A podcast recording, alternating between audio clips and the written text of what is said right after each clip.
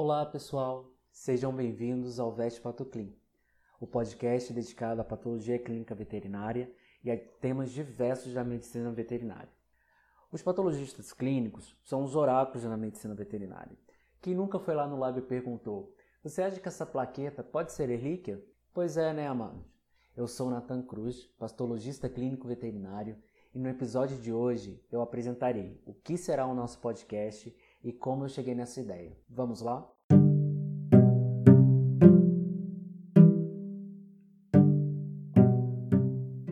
Esse podcast nasce da necessidade de informar e conversar, ou seja, criar informação e diálogo sobre os diversos temas da patologia clínica. Por exemplo, hematologia, bioquímica, urinários e por aí vai.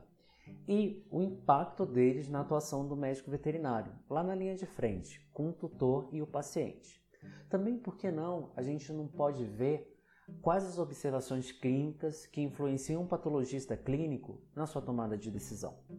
Uma vez aprendi na matéria de extensão rural, é, na faculdade, que conforme nos afastamos dos polos científicos, é, a informação ela vai se perdendo, ela vai ficando fraquinha, como se fosse um ruído espacial, sabe, daquelas pesquisas da NASA, porque as pessoas não passam essa informação de para frente, de pessoa para pessoa. E isso acontece. E esse podcast tem a possibilidade de ser uma ferramenta educacional, permitir que exista essa extensão da informação. E olha que engraçado, mesmo dentro de um polo científico, aí você vai me perguntar, mas o que é polo científico? Polo científico seria uma faculdade, uma universidade, um centro de pesquisa. Mesmo dentro desses lugares, é tanta informação que às vezes ela não chega de forma correta ou na quantidade certa para as pessoas que estão dentro dessa estrutura. Outro ponto do nosso podcast seria encantar e despertar. Eu imagino que o VET Plato Clean vai ajudar estudantes de veterinária ou profissionais formados a conhecer essa especialidade e poder iniciar seus estudos, buscar informações necessárias no futuro para atuar nessa especialidade da veterinária. Por vezes não houve uma oportunidade de mostrar as benesses advindas da patologia clínica. E aqui seria uma boa oportunidade. Outro objetivo desse podcast seria conhecer. Você já escutou aquela música O Brasil Não Conhece o Brasil?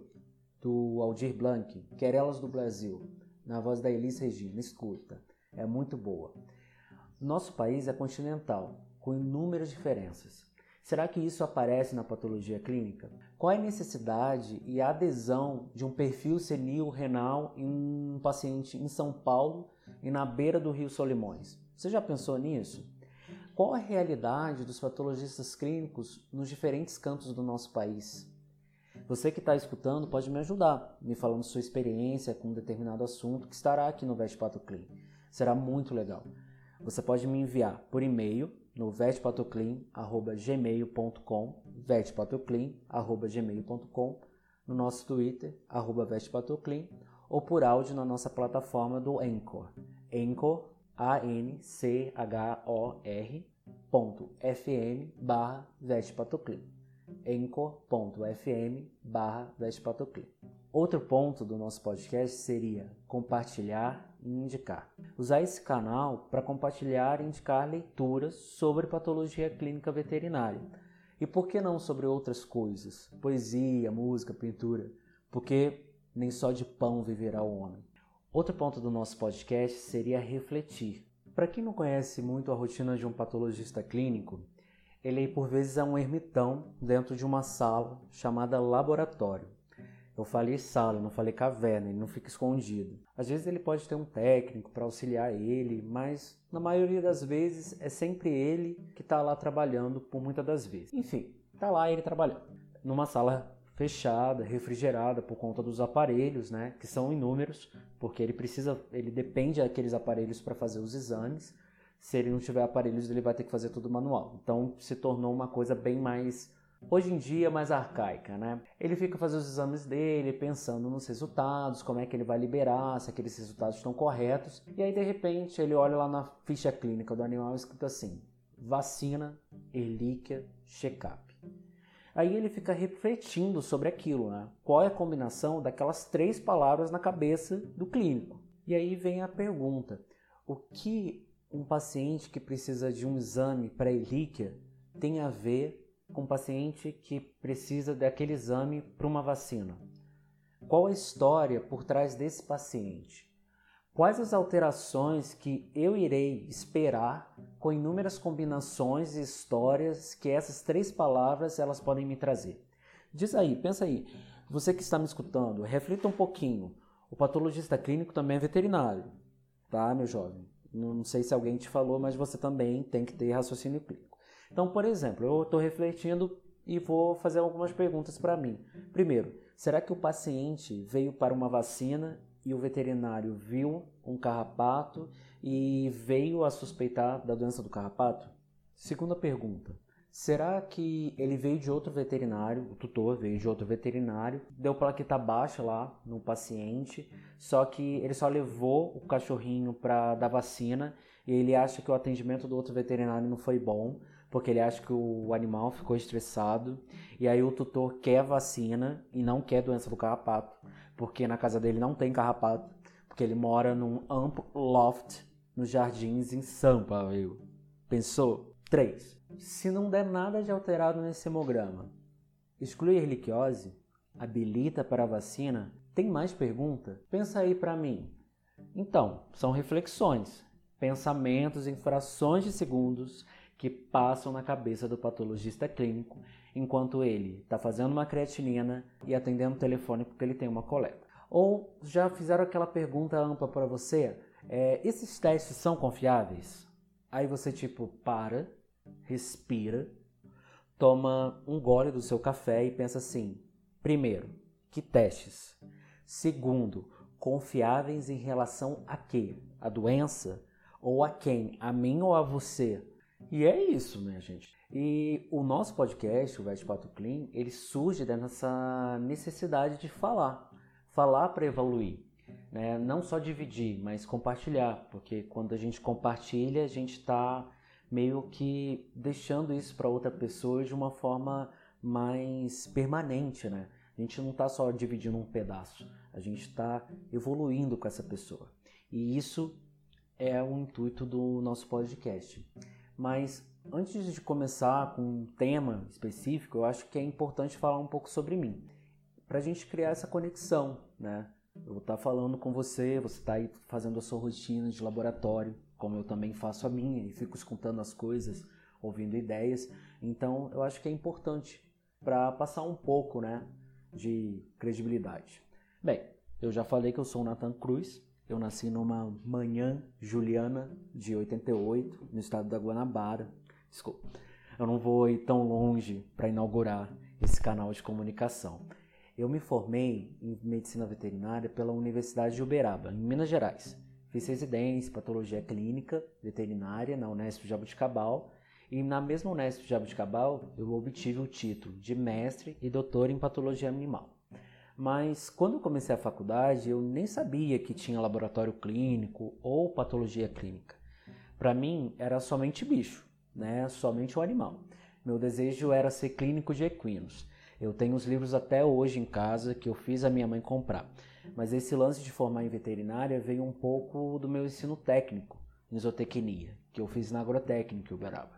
No início da faculdade eu nem vi nenhum cavalo, nem o cocô do cavalo do bandido eu vi. E também no início do curso a gente não frequenta muito o hospital veterinário, a gente não vai muito no hospital veterinário, a gente só vai no primeiro dia para conhecer, para ver aonde que a gente vai futuramente trabalhar, mas a gente não acompanha a rotina, né? Isso é normal nos cursos de veterinário. Você começa do básico: anatomia, histologia, fisiologia. Eu tentei fazer estágios com equinos, mas o mercado é muito fechado. Quase você tem que dar dois cavalos para começar a trabalhar, né? algo assim. E o lance de arrumar estágio em equinos era mais complicado. Além de ser um círculo fechado, a região que eu estava tinha poucas oportunidades. E quando arrumava, os vets colocavam um empecilho, a pessoa tinha que ter conhecimento muito prévio, tinha que saber da maioria das coisas e você não sabe de muitas coisas quando você está começando a sua faculdade, né? E isso acaba tirando muito brilho das coisas, né? Então apareceu a oportunidade de fazer monitoria, é, ensinar estudantes do primeiro ano, quando eu estava no segundo, ensinar os estudantes do primeiro ano embriologia e histologia. Junto com a monitoria, apareceu uma oportunidade né, de trabalhar num, numa associação de bovinos. E aí eu fui trabalhando com bovinos, fazendo monitoria, fazendo a faculdade. E quando eu cheguei no meio do curso, eu comecei a disciplina de diagnóstico laboratorial. Eu gostei muito, achei muito receptiva, legal, aplicada, é, mais do que a clínica médica. Me encantei pela área. Aí apareceu a oportunidade de fazer a monitoria de diagnóstico laboratorial. Comecei a fazer estágio no laboratório de análises clínicas da minha faculdade, no Hospital Veterinário de Uberaba. Mano, lá é muito lindo, lab é lindo, vocês têm que visitar lá um dia. Daí o mundo se abriu. Fui vendo que dava para trabalhar com outros tipos de animais, com todos os tipos de animais. Tinha desafio constante e aí foi. Chegou no curricular, no estágio curricular, eu fiz todo ele no laboratório de análises clínicas da minha faculdade. Eu não saí da faculdade porque eu não tinha dinheiro para fazer o estágio fora. Fui fazendo o estágio. Um dia, fazendo um outro estágio em atendimento clínico com bovinos durante uma exposição de gado na minha cidade, também eu tinha um, tendo o desejo de trabalhar com clínica de bovinos, né? E estava meio mesclado ainda, laboratório, bovinos, assim. E aí, fazendo esse estágio nessa exposição, conversando com um orientador daquele estágio, o professor Wanderson Bisco, estava é, falando sobre oportunidade de trabalho e tudo mais, e eu falei que eu tinha um desejo de fazer mestrado. E ele pegou e falou assim, se eu não ia fazer um estágio fora para conhecer. E eu falei que eu não tinha possibilidade, e ele falou assim, eu acho que você tem que ir para Jabuticabal. E eu pensei assim, o que, que é isso, né? Tipo, o que, que é Jabuticabal? Né? Nem, nem sabia. Para mim só existia a cidade, a minha faculdade Pronto. É, e aí falou assim, ó, tem a Jabuticabal, tem a faculdade lá, que se chama Unesp, e você tem a cara da Unesp. Eu acredito que você vai sair muito bem lá. Ele falou assim. E aí fui ver as coisas para viajar, esbarrou na questão financeira e minha família não tinha condições. Então, no intermeio de fazer o meu estágio curricular, é, minha supervisora chamada Camila, uma veterinária chamada Camila, ela me falou: olha, o professor Wanderson tem um projeto de bovinos com a ouro fino, que é um projeto de medicamento. E ele está com uma bolsa disponível para fazer as coletas desse experimento. Por que você não vai lá e fala com ele? São três meses e vai dar uns R$ 1.200.